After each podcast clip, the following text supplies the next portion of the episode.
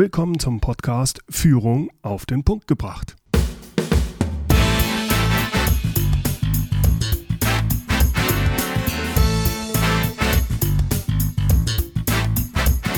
Inspiration, Tipps und Impulse für Führungskräfte, Manager und Unternehmer. Guten Tag und herzlich willkommen. Mein Name ist Bernd Gerob. Ich bin Geschäftsführer-Coach und Führungstrainer in Aachen. Rein statistisch leben etwa eine Million Psychopathen in Deutschland. Eine Million. Was ist Psychopathie eigentlich? Nun, laut Wikipedia ist Psychopathie eine schwere Persönlichkeitsstörung, die bei den Betroffenen mit dem weitgehenden oder völligen Fehlen von Empathie, sozialer Verantwortung und Gewissen einhergeht. Psychopathen sind auf den ersten Blick durchaus charmant. Sie verstehen es, oberflächliche Beziehungen herzustellen und sind dabei sehr manipulativ, um ihre Ziele zu erreichen. Ihr Verhalten bringt allerdings bestenfalls kurzfristige Erfolge. Langfristig vergiften Psychopathen ihr Umfeld. Sie sind regelrecht gefährlich. Intelligente Psychopathen sind häufig sehr erfolgreiche Menschen. Manche von ihnen arbeiten unerkannt in hohen Führungspositionen. Viele Psychologen und Psychiater gehen davon aus, dass über 10% der Top-Manager Psychopathen sind oder zumindest psychopathisches Verhalten zeigen. Doch was genau macht einen Menschen zum Psychopathen? Woran kann man einen Psychopathen erkennen und wie kann man sich vor ihm schützen? Darüber spreche ich heute mit Susanne Krieger-Langer. Sie ist Autorin und Wirtschaftsprofiler. Als Profilerin unterstützt sie Unternehmen im Recruitment, in der Verhandlungsvorbereitung und im Bereich Betrugserkennung. Ihr tägliches Geschäft ist die Erkennung von persönlichen Potenzialen wie auch die Erkennung von Betrügern. Als Lehrbeauftragte von verschiedenen Wirtschaftshochschulen Europas entwickelte sie unter anderem den Studiengang Certified Profiler. Freuen Sie sich mit mir auf das Interview mit Susanne Krieger-Langer. Ja, Frau Krieger-Langer, woran erkenne ich denn Psychopathen im Management und was mache ich, wenn sich herausstellt, dass mein Kollege oder sogar mein Chef ein Psychopath ist? Ich würde sagen, erstmal eins nach dem anderen. Das Erkennen kommt vorab. Und typischerweise würde ich den Psychopathen nicht so leicht erkennen wie einen Narzissten. Okay, wie erkenne ich einen Narzissten? Nur ein Narzisst, man sagt ja so schön, er ist oder sie ist sich selbst die Nächste und derjenige kommt mit seinen Emotionen nur bis zur eigenen Nasenspitze. Okay. Ähm, die sprichwörtlich hysterische Diva, wenn etwas nicht funktioniert. Narzissten sind sehr damit beschäftigt, sich selbst und ihren Status nach vorne zu bringen. Der Vorteil für die Unternehmen ist, dass sie dafür schier alles machen. Ich kann, wenn ich einen Narzissten manipulieren möchte, ihn alles tun machen lassen. Also okay. Also unsere Wirtschaft profitiert extrem von Narzissten. Das Problem ist nur, da sie selbst nur mit ihrer Gefühlswelt beschäftigt sind, haben sie kein Auge für die Gefühlswelt anderer. Ja. Sie sind sehr aggressiv, sehr abwertend. Ähm, sie bilden Hoch- und Niederrelevanzkategorien. Und wenn sie nicht in der Hochrelevanzkategorie sind, dann bekommen sie all das schlechte Verhalten. Sie kennen bestimmt den Spruch, Geld verdirbt den Charakter. Ja der stimmt gar nicht. Geld zeigt den Charakter und Status genauso. Und der okay. Narzisst zeigt, je höher er kommt, seinen wahren Charakter. Das heißt, wie ich mit jemandem umgehe, der mir eigentlich nicht gefährlich werden kann, der mich bedient äh, im, im Restaurant oder sowas, daran kann ich erkennen, wie derjenige gestrickt ist. Ganz genau. Und der Therapeut würde jetzt sagen, ja, das zeigt aber, dass der Narzisst oder die Narzisstin es für sich braucht, sich zu erheben. Die brauchen eigentlich unsere Liebe. Aber das wäre der therapeutische Anspruch. Das ist nicht das Management. Den Schuh muss man sich als Führungskraft nicht anziehen. Also die Frage ist quasi, und die Möhre funktioniert immer, was will derjenige erreichen, welchen Status, und sie oder ihn dafür arbeiten zu lassen. Das funktioniert aber immer um den Preis, dass, sagen wir mal, Kollateralschaden entsteht. Also wenn ich richtig verstehe, der Narzisst empfindet schon, aber äh, es reduziert sich sehr stark darauf, dass es ihm gut geht. Er versteht schon, wie die anderen sich fühlen, aber es ist ihm egal, oder? Ich glaube, er versteht gar nicht so wirklich, wie die anderen sich fühlen. Ein Narzisst kommt erst wirklich wieder ins Miteinander, wenn er etwas davon hat. Ich spreche jetzt von er, aber mhm. die Geschlechter geben sich da gar nichts prozentual. Wenn man jetzt hergehen würde und sagen würde, so dürfen sie sich nicht verhalten, noch einmal und sie fliegen raus, mhm. wird derjenige auf einmal sehr klein und alles bieten.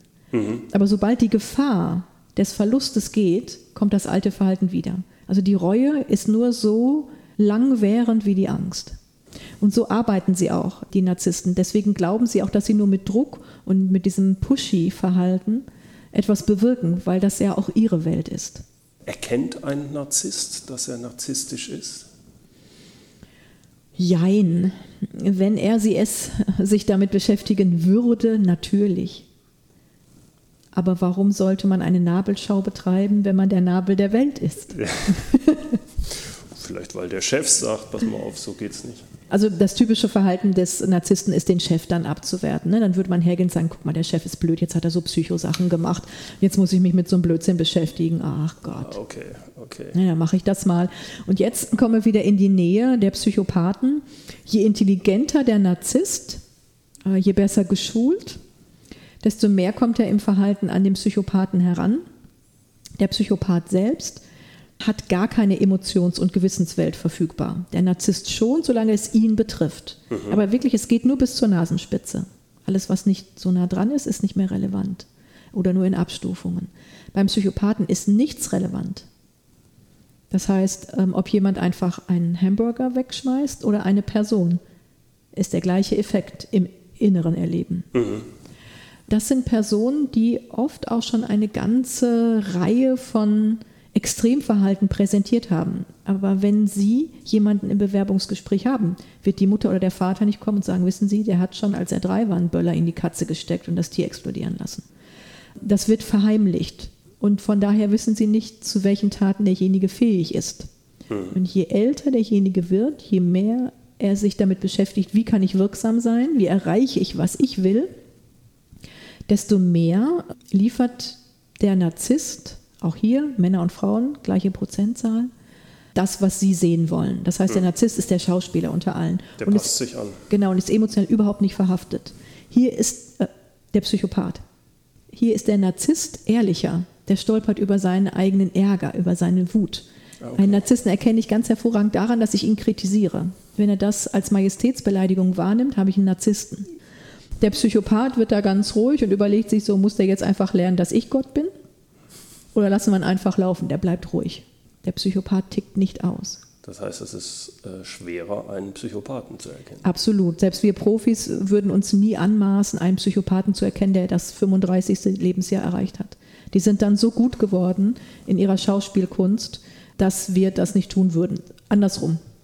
Natürlich gibt es schlechte Schauspieler. Die erkennt dann auch der Laie. Aber die wirklich gefährlichen sind ja die Guten. Ja.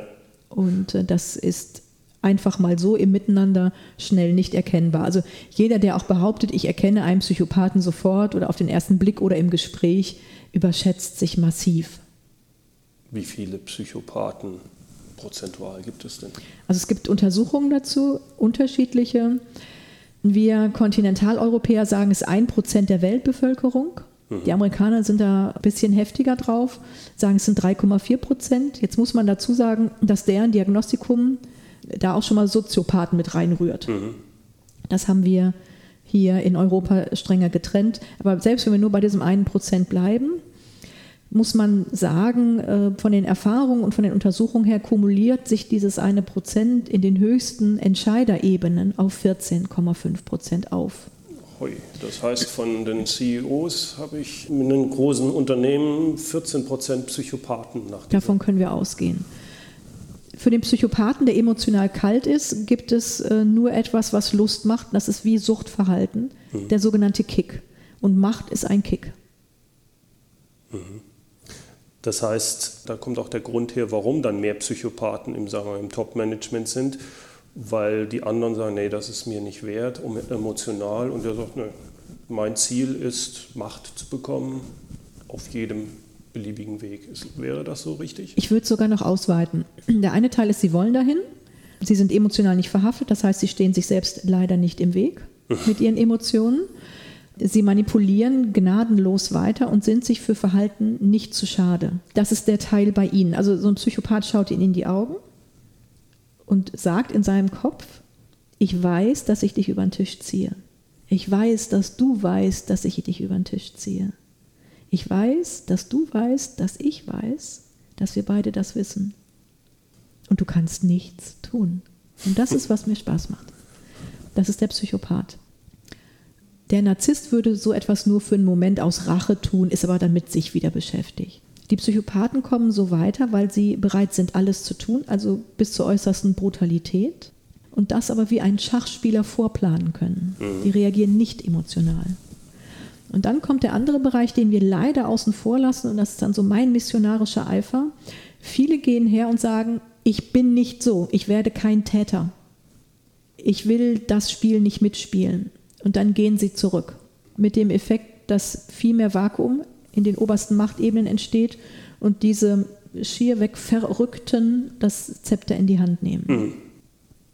Wenn man jetzt sich Management anschaut, kann ich das nachvollziehen. Wie ist das mit Unternehmern? Gibt es bei Unternehmern eine ähnliche Untersuchung oder sagt man, ein Unternehmer, der muss mehr dieses innere Fühlen mitbringen? Finde ich da mehr bei den angestellten Managern Psychopathen oder wie sieht das aus? Es, ich kenne jetzt nicht so die Untersuchungslage, beziehungsweise ich habe nichts gefunden diesbezüglich, dass mhm. das so trennt.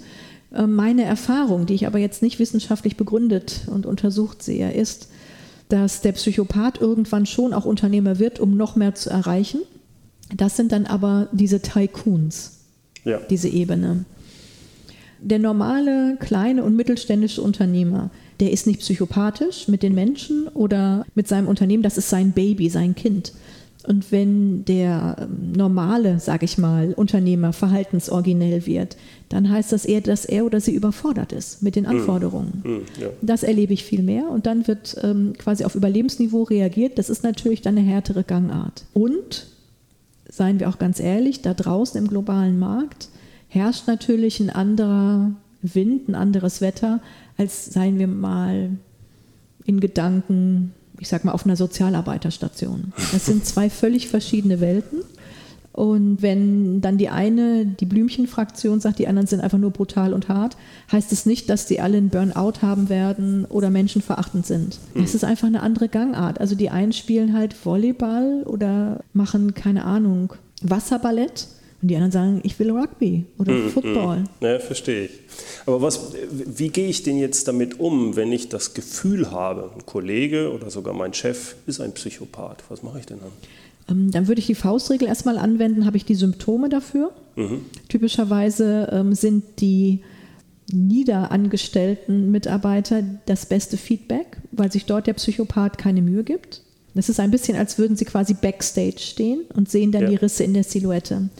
Da ist es wichtig, grundsätzlich wichtig, einen guten Kontakt zuzuhaben. Also dann wirklich eher die Sekretärin, die Kantinenfrau, den Pförtner wirklich mal abzufragen, was halten sie von dem? Und typische Symptome sind, wenn die Produktivität sinkt und die Konflikte hochgehen, hat das nichts mit dem Markt zu tun. Per se niemals. Mhm. Sondern immer mit den Menschen im Unternehmen, die nicht angemessen auf den Markt reagieren. Also die Produktivität sinkt, die Konflikte gehen hoch Leistungsträger wandern ab. Wenn das passiert, ist oberste Alarmstufe. Da würde ich sagen, alles stehen und liegen lassen, sofort die Situation analysieren, weil diesen Brain Drain kann sich kein Unternehmen leisten. Und man wird feststellen, dass man zu bestimmten Personen, wahrscheinlich einer einzigen bestimmten Person, überhaupt kein Feedback bekommt. Es gibt diese sprichwörtliche Omerta, weil die Mitarbeiter, die in Anführungsstrichen unter der Person sind, erlebt haben, dass derjenige auf leise Kritik alleine brutalst reagiert. Die trauen sich nicht mehr. Also sie haben wirklich das Gefühl, so einen Mafia-Paten in einem Unternehmen ja, zu haben. Ja. Und wenn Sie der Unternehmer sind, dann haben Sie aber letztendlich so eine Art Traumkandidaten, der alles für Sie macht, Ihnen alles verspricht, wunderbar ist. Und ich behaupte, wenn die Personen zu perfekt sind, seien sie extrem wachsam. Okay. Und typischerweise bieten sich Psychopathen an.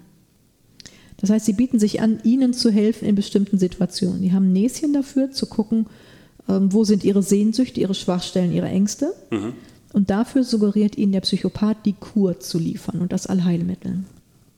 Das heißt, es bedeutet, ich muss mich mit mir beschäftigen und sobald jemand im positivsten das bedient, was ich unbedingt will oder wovor ich Angst habe, dann sollte ich doppelt wachsam sein.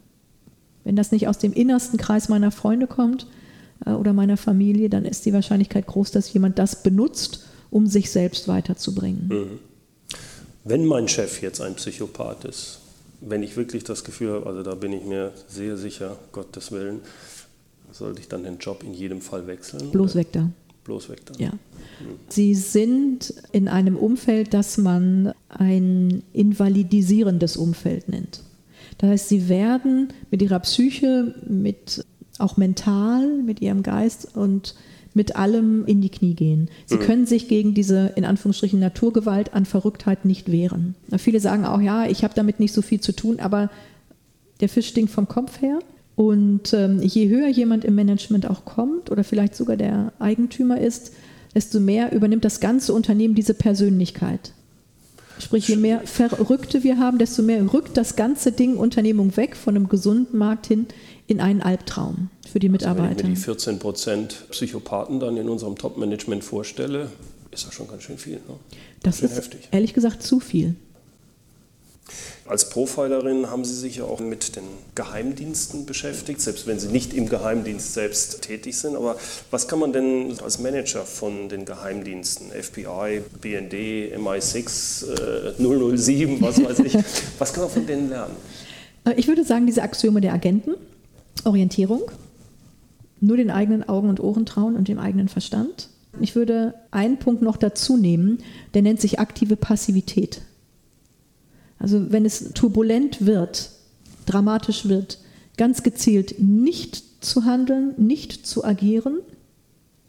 Auch der Sturm hat Ruhepausen und erst dann sehr gezielt mit einem klaren Kopf wieder vorzugehen. Das ist übrigens das Rezept von Frau Merkel. Viele wundern sich, warum sich das gefallen lässt.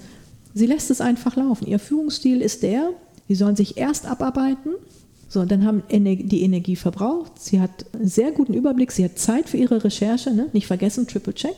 Mhm. Sie lässt sie einfach machen und reagieren und sie weiß ohnehin, wo ist es gefährlich und wo nicht. Und nur dann greift sie ein. Mhm. Und diese Ruhe zeigt wahre Macht. Diese Souveränität, die zeigt eine wahre Führungspersönlichkeit. Es geht nicht darum, viel zu machen, es geht darum, das Richtige zu machen. Es ist wie beim Fußball. Es geht nicht um den Ballkontakt, es geht um die Tore. Jetzt haben Frauen ja manchmal äh, in Führungspositionen nicht so einfach. Was sollten Frauen gerade in so einer Männerwelt, gerade im Top-Management, besonders beachten? Es gibt zwei Lager bei den Frauen. Also erstmal grundsätzlich vorab als Dach darüber, das ist keine Männerwelt, das ist eine Leistungswelt. Punkt. Dann gibt es die Fraktion der Frauen, die werden mich jetzt gleich hassen, die jängeln und sagen, ich komme nicht weiter, wow, wow, wow. Und ganz ehrlich, wenn ein Kerl so handeln würde, der käme auch nicht weiter. Also ich kann mich nicht hinstellen und sagen, jetzt wird mich der Manager wie Daddy weiterbringen. Ich muss mit den Augen klimpern und sagen, ich möchte es oder ich hätte gerne. Als Unternehmerin, die ich bin seit 20 Jahren, ich will, dass performt wird. Ja, für mich ist nicht relevant, ob jemand irgendwie meint, wohin zu kommen. Für mich ist relevant, ob jemand das leistet. Ob jemand vertrauenswürdig ist und verantwortlich in der Position. Und wenn Leute jängeln, sind sie es nicht. Klassischer Spruch, Gewinner finden Lösungen, Verlierer finden Ausreden. Und eine Ausrede ist, ich bin eine Frau. Bin ich jetzt ganz hart, darf, das darf ich als Frau, als erfolgreich aber sagen. Okay. Die erfolgreichen Frauen, um die es geht, die eben nicht zu den äh, Jängelern gehören, sondern wirklich einen super Job machen, die haben eins nicht begriffen. Männer jagen im Rudel. Frauen müssen das noch lernen.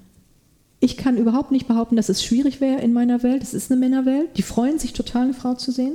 Ich habe es sogar leichter, wenn ich nicht das Jaulen anfange, wo es nicht hingehört. Und ganz ehrlich, wenn ein Mann anfangen würde zu jaulen, der wäre auch ganz schnell weg. Da haben die Herren dann meistens auch Angst, dass es ansteckend ist. Wenn ich nicht anfange, schlechte Leistung zu liefern, dann ist alles gut. Es gibt manchmal Versuche von einfältigeren Herren. Dann werden so sexistische Sachen, dann kommt sowas, ne? ne auch lecker Figürchen, ne? oder Mensch, das Kostüm sitzt aber Spack.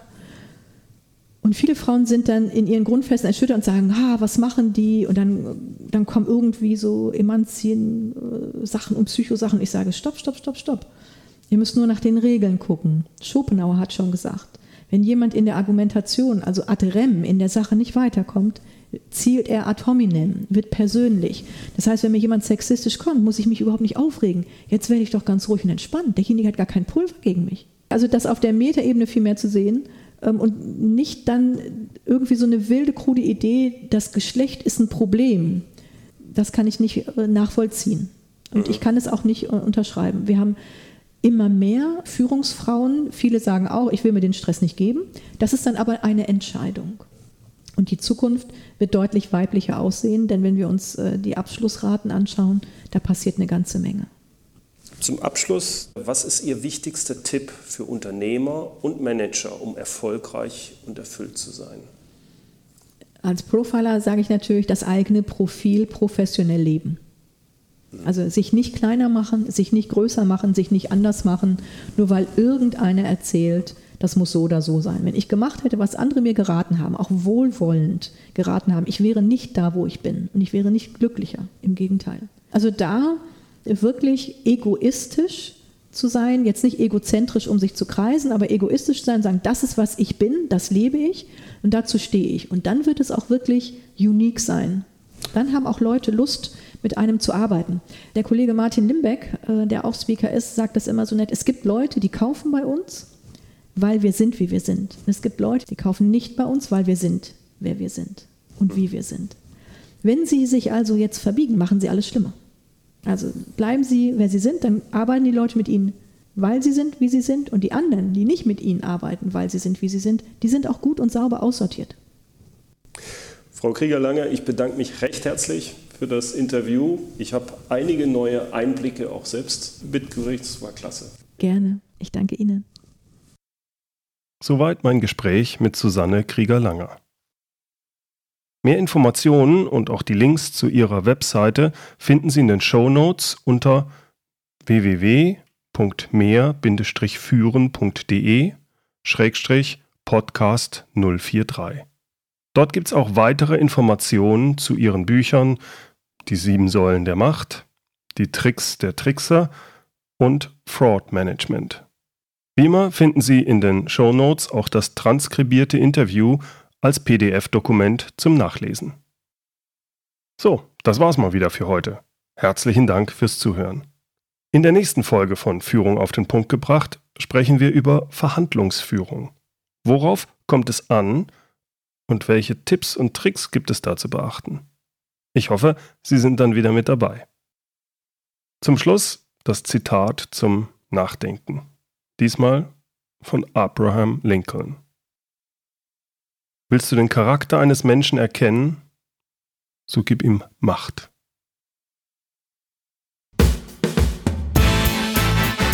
Herzlichen Dank fürs Zuhören. Mein Name ist Bernd Gerob und ich freue mich, wenn Sie demnächst wieder reinhören, wenn es heißt Führung auf den Punkt gebracht. Inspiration, Tipps und Impulse für Führungskräfte, Manager und Unternehmer.